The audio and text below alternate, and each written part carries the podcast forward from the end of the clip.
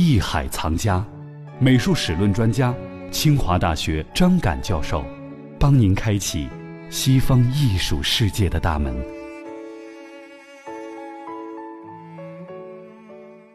刚才我们看到了这个狮子门，了解了它的美学方面的一些特点。那另外呢，我们再来看一下这个雕塑方面，迈锡尼文化当中有没有一些具有代表性的一些雕塑作品？呃，现在雕塑呢，因为说保留下来的不是特别多，嗯啊，因为这个完工毕竟离我们时代太久远了，再加上战争啊，最终导致就是这些作品大部分都遗失了。保留下一件象牙雕刻的一个小作品，就是叫两位妇女一个孩子。这个两位妇女呢，有一个妇女的头部呢还保留着，但是呢也是切掉了一块，嗯，另外一个女性的这个头部完全都被砍掉了。但是即使是这样，即使保存的不太完整，但是。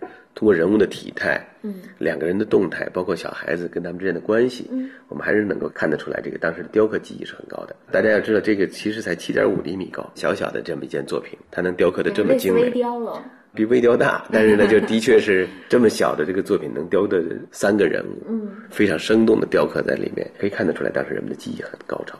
对对，嗯，这是象牙制品。象牙制品，所以为什么我们现在看古代文明的时候呢？就这些作品在当时是什么水平，我们没法推测。也可能因为用得起象牙的，那我们想应该起码是王公贵族才可以用得起。嗯，对对。那么他能起得起的工匠，一定是当时最优秀的工匠，应该在当时呢是比较高的水平。那当然也可能还有比他更好的，只不过我们见不到了。对，这是遗憾。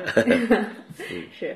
那刚才我们说到了雕塑，哈，知道了这个象牙雕塑，这应该是叫什么名字呢？也没有一个具体的名字，是没有一个具体的名字。大家认为妇女与一个孩子，这个最直白的一种叫法，我们看到就是两位妇女和一个孩子，但也有人认为可能是两位女神，这个只是大家不确定，用这样最简单的方法来叫它，嗯，称呼它。我们再来看一看这一时期它的一些金属工艺，在金属工艺方面，我们看到有阿伽门农的面具，哈，嗯，这个面具有什么样的特点呢？这个阿伽门农面具呢是。这么叫，但实际上并不一定是阿伽门农的 啊。那个陵墓出土以后呢，就是说大家觉得这些金属工艺非常的精美。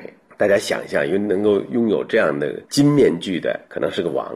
大家后来有的时候考古学界呢，有的时候也会有一些大家带点玩笑性的起的名字哈。你比包括这个威伦道夫的维纳斯，对对对，大家就把那个女性都叫成维纳斯，因为当时出土大部分是女性雕塑。那她跟我们很美哈。啊，对，但又跟我们意义上的那个美神相差很远，是吧？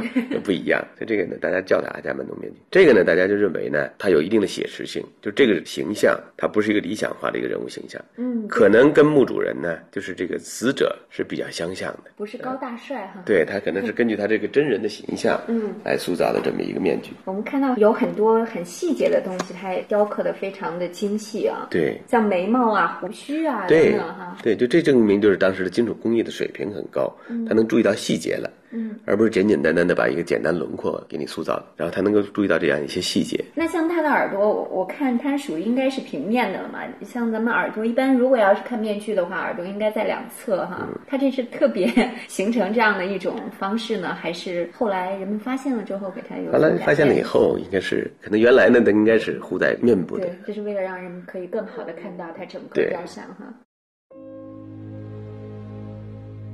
一八七六年七月，海因里希·施里曼在迈锡尼著名的狮子门城墙内发现了几个数学墓，他判断这就是阿伽门农的墓穴。掘开之后，墓中出现了壮观的场面，随葬品有大批的金银和青铜器物，以及珠宝、饰物和武器。施里曼在最后一个坟墓中发现了一个戴着金色面具的干尸。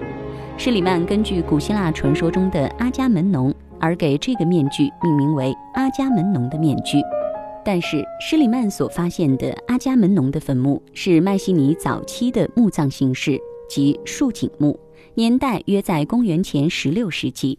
而传说中的阿伽门农，即使真有其人，也是公元前十三世纪时的人物，他所看到的应该是比阿伽门农早三四百年的迈锡尼时代王公贵族，而非阿伽门农本人。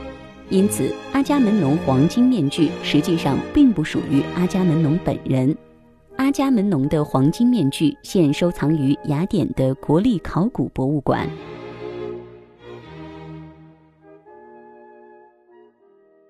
我们接下来再来说一下有关于陶器方面，在迈锡尼文明当中，比如说有战士瓶，这个战士瓶和我们之前如果要说到克里特岛上的收割者瓶，它们有什么样的区别呢？那个收割者瓶实际上是个石质的，它不是陶制的啊。然后那个人物形象呢，比如雕刻的带有很强的这种表现主义的风格，一个人在领着大家唱歌，做刻画的劳动号子样非常生动，可能是表现大家工作了一天，也许回来的情形。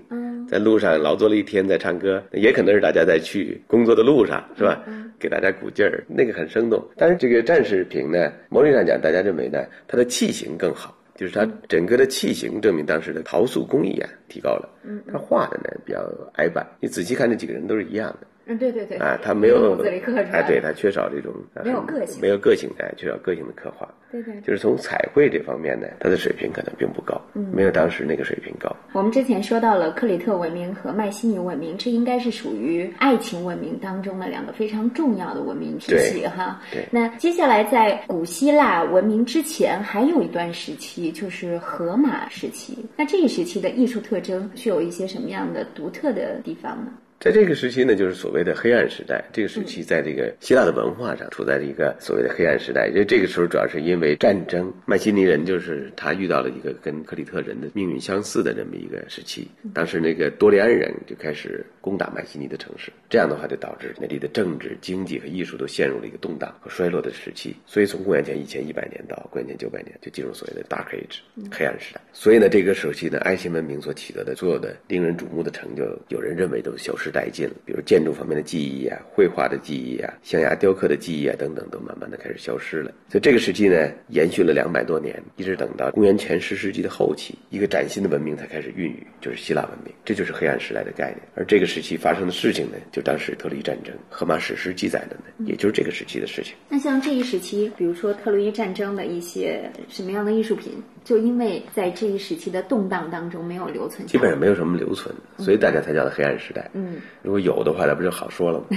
关键的东西没有。对，但是这也是给我们一种想象，我们可以从没有记录的一个时段当中，让我们更多的可以回到那个时间。其实呢，从哪儿去想象呢？你就从荷马史诗里去想象。嗯，他在谈战争之前，大家的那个盾牌，他去描述这些旌旗，描述盾牌，描写那些武器，描写人们服装，你可以想象那些东西都很精彩。那些东西你可以通过它来想象当时人们的这个工艺水平是什么样的。就像现在大家有人做研究。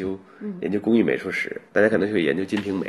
《金瓶梅》里面，他卖的西门庆给谁谁谁又买了那个床，一个很好的床。床呢上面是像罗甸的啊，描绘的很细。买了件什么绸袄，这个袄是怎么怎么怎么样一描述，你可以通过这个来想象当时的工艺水平是什么样。所以，一本小说、一个文学作品，甚至一首诗，它可能也能揭示出一些其他方面的内容。对啊，对我们研究历史也有也有一定的帮助。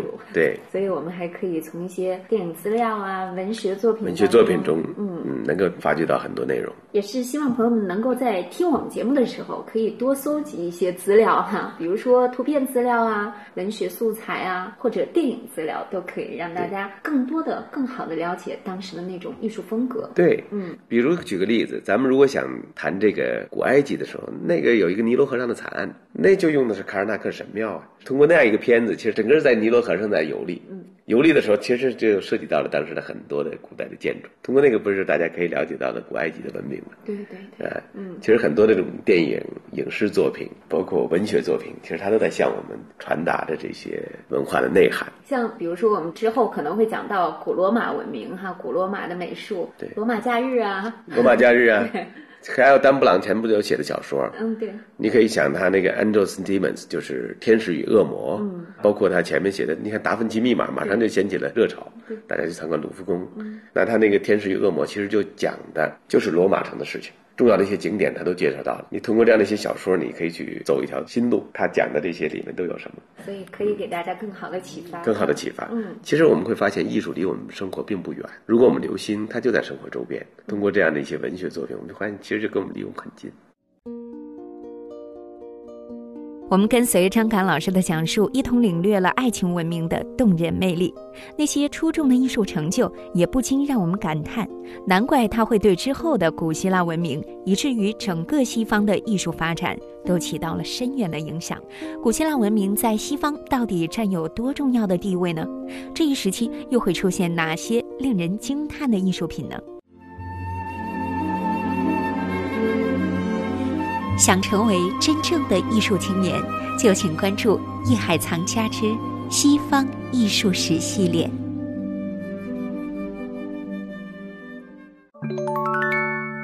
本节目由喜马拉雅独家播出。